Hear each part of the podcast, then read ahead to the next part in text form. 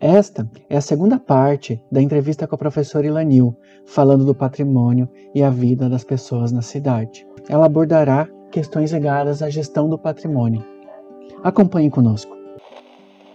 Com a sua experiência, você, como gestora, acredita que o patrimônio é um tema central na vida das pessoas na cidade?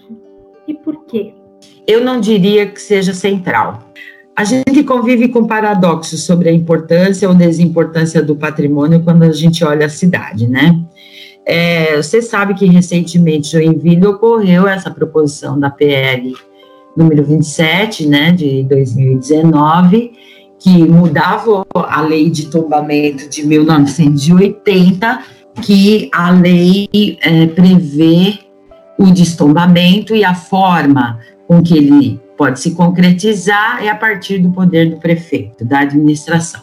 O poder público é, pensou que a coisa, né, que o patrimônio hoje ele diz mais respeito aí, ele é mais disputado pelo pelos agentes econômicos, enfim, agentes financeiros, e que o pessoal não ia reclamar.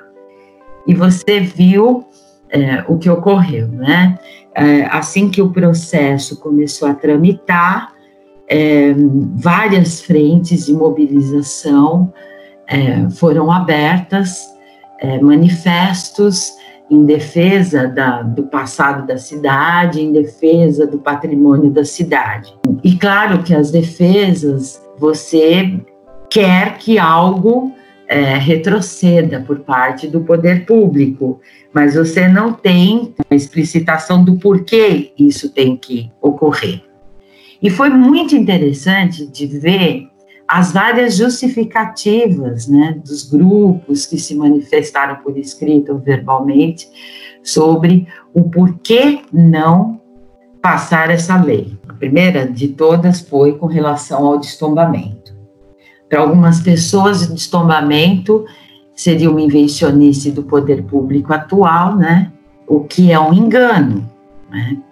E, e, e aí também isso já é um termômetro para pensar é, que importância o patrimônio tem na vida das pessoas. Ora, a gente não, não, não dis, dissemina o debate sobre o que é um patrimônio, sobre o que é um, um tombamento, isso não vem como uma agenda política importante para o cidadão se envolver, né? É, mas nos momentos assim que ele pensa, ou que os vários grupos pensam, opa, nós vamos perder algo, há uma resistência. Ah, a resistência porque o passado é importante para nós, porque o patrimônio é importante para nós. Mas nem o poder público, nem a sociedade civil, né, tem debatido sobre a importância do patrimônio. Para quê? Por quê? No que se tem investido, né? Tanto é que as pessoas desconheciam que o próprio é, Instituto do Destombamento ou do Cancelamento do Tombamento é de poucos anos depois de 1937, é de 1941. E claro, é um ato absolutamente, eu sei que é discricionário, eu sei que tem a sua legitimidade, mas é autoritário pela sua forma. Né? Porque hoje, bem ou mal, há todo um processo os processos de patrimonialização, eles passam por inventariação, ou seja, vamos conhecer a importância desse patrimônio para os grupos sociais, etc. Tem todo um ritual, né?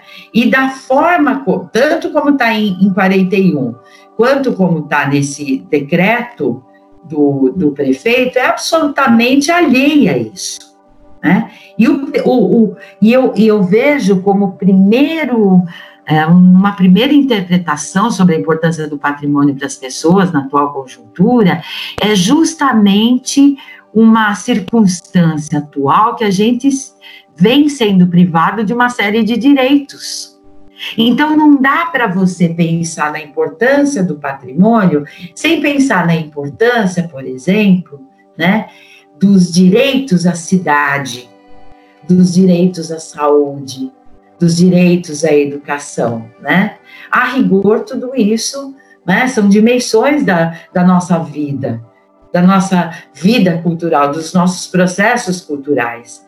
Então, é, às vezes eu, eu, eu, eu acho que ó, também um grande desafio para a gestão é encarar a complexidade sobre a importância do patrimônio para as pessoas sem receitas prévias, né? E abrir a cabeça falar assim: ah, o patrimônio não serve só para aula de história, não serve só para turismo, né? Então tem que ouvir as pessoas. E uma gestão democrática é isso. E o ouvir é ouvir mesmo. É estar tá disposto ao diálogo. E um diálogo que nem sempre resulta em consenso mas em, em explicações e contradições muito mais profundas. Isso implica o Estado também, ou um governo, encarar as desigualdades né, de frente, mesmo que ele queira fechar os olhos.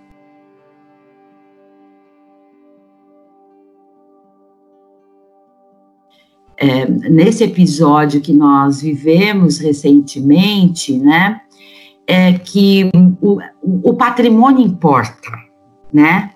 Ou seja, uhum. o patrimônio assumiu uma importância para os cidadãos, tá? Mas não necessariamente ele assumiu a sua importância para os valores ou para disseminação, vamos dizer assim, das estratégias de gestão vislumbradas pelo poder público ficou muito explícito para mim no, no, decorrer desses acontecimentos que o patrimônio, no caso, importa, né, é, para democratizar de fato a gestão. A importância do patrimônio né, para se retomar a democracia, né, ou práticas democráticas locais, né? O aqui agora. Olha, eu quero sim debater sobre isso, prefeito, né? E eu, e eu não acho que há, por parte do poder público, né, em ter submetido essa PL. A questão é que a nossa vida pública hoje e a dinâmica de gestão pública de uma cidade hoje, ela está muito acelerada. Então a gente pensa a eficiência, a princípio são problemas pontuais. Porque nós perdemos, talvez, houve um esvaziamento é, do debate sobre os destinos de uma comunidade, um destino que diz respeito a todos e a tudo, né? Houve um desvirtuamento, nós estamos nós estamos sempre pensando o que, que a gente pode agir para resolver nossos problemas que são nossos, do nosso umbigo, e a gente vem perdendo um pouco a dimensão da importância de se rediscutir, né? Presente, um presente comum e um futuro que a gente quer é, partilhar, mas de maneira comum. Então, tem havido sim um esvaziamento democrático. O principal desafio é concretizar tudo aquilo que a gente teorizou. O patrimônio importa sim, né? Ele importa porque ele é, está se mostrando como um importante vetor de democratização e ele importa sim, porque ele pode assegurar direitos e garantias para as pessoas, né? Então, é, é nessa medida, né, que, claro, quando você põe na agenda um debate público sobre saúde, e patrimônio, obviamente que ganha mais relevância o debate sobre saúde, né? E não sobre patrimônio. Mas você vê multidimensionalidade da cultura, por quê? Porque o que leva as pessoas a reivindicar seus direitos em saúde é um processo cultural, né? é, é, são, são vivências culturais. Né? Assim como uma política de saúde, importa sim uma política de cultura, porque cultura diz respeito também à saúde. não só a economia.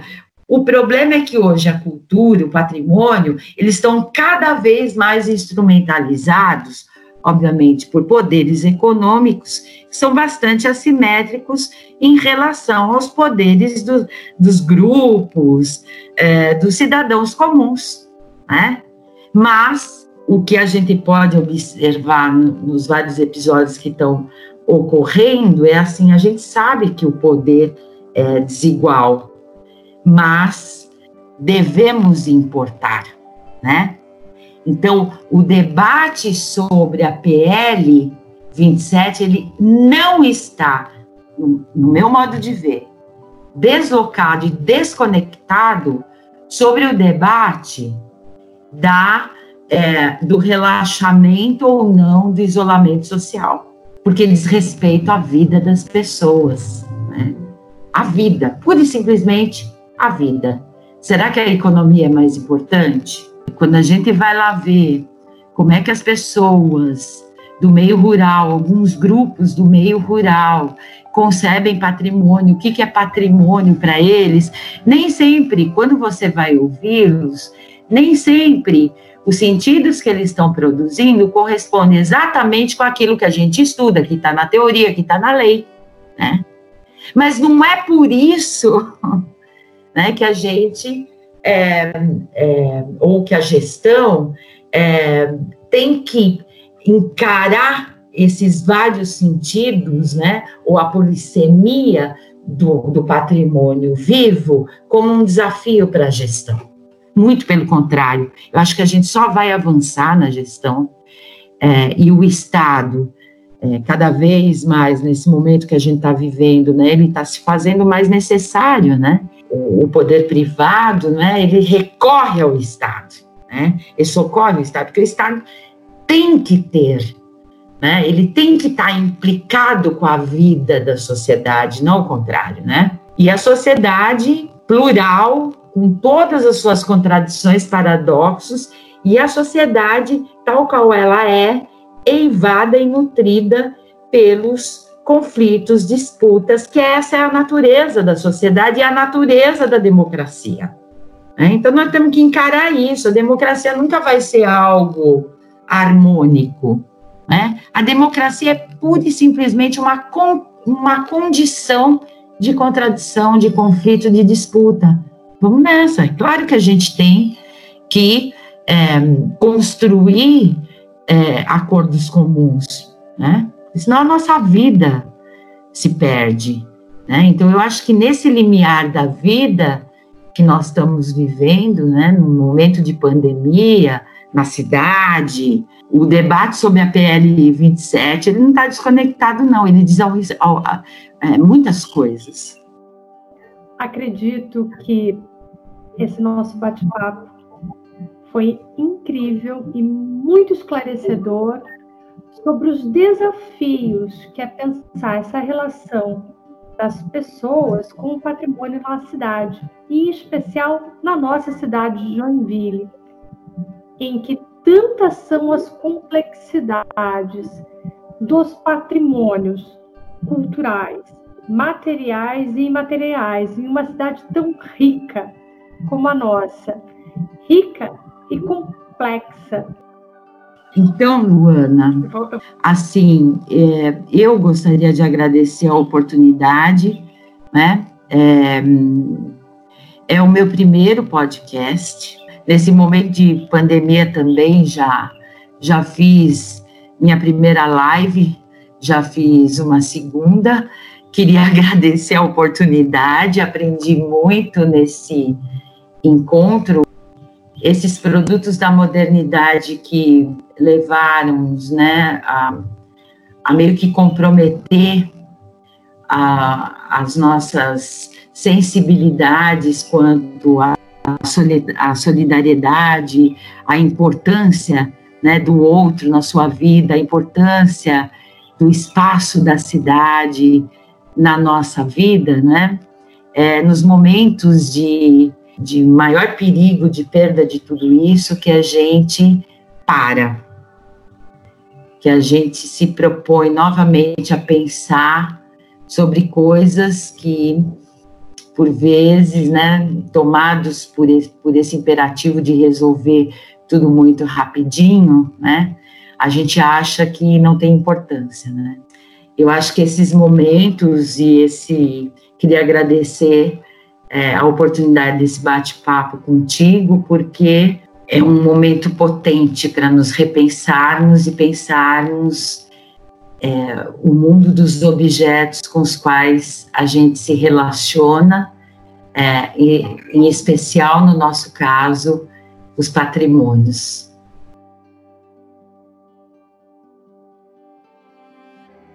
Nós vamos fazer agora uma pesquisa é, baseada na história oral sobre a saudade das pessoas em relação aos espaços urbanos. E nós temos que fazer entrevista agora, porque daqui a pouco tudo volta normal. Né? Normal, né? E a gente quer justamente gravar, é, é, aproveitar ao máximo esse momento porque nós todos estamos nos sentindo muito precarizados, né? Porque no dia a dia da cidade contemporânea, a gente acha que a gente se basta, que o negócio somos nós, né? Muito obrigada pelas contribuições e pela excelente conversa, professor Elanil. Patrimônio realmente importa em tempos em que a vida humana é posta à prova, o patrimônio reafirma o quanto o seu valor é importante para as pessoas, que a autoridade vale a pena, que consensos podem ser construídos e que a gestão democrática é um caminho difícil, porém necessário para a vida nas cidades. Assim, vamos terminando nosso encontro agradecendo toda a equipe de pesquisadores do POD, em especial ao professor Henrique Arens, por tudo. E a todos e todas vocês, nossos ouvintes. Os nossos agradecimentos e até o próximo podcast.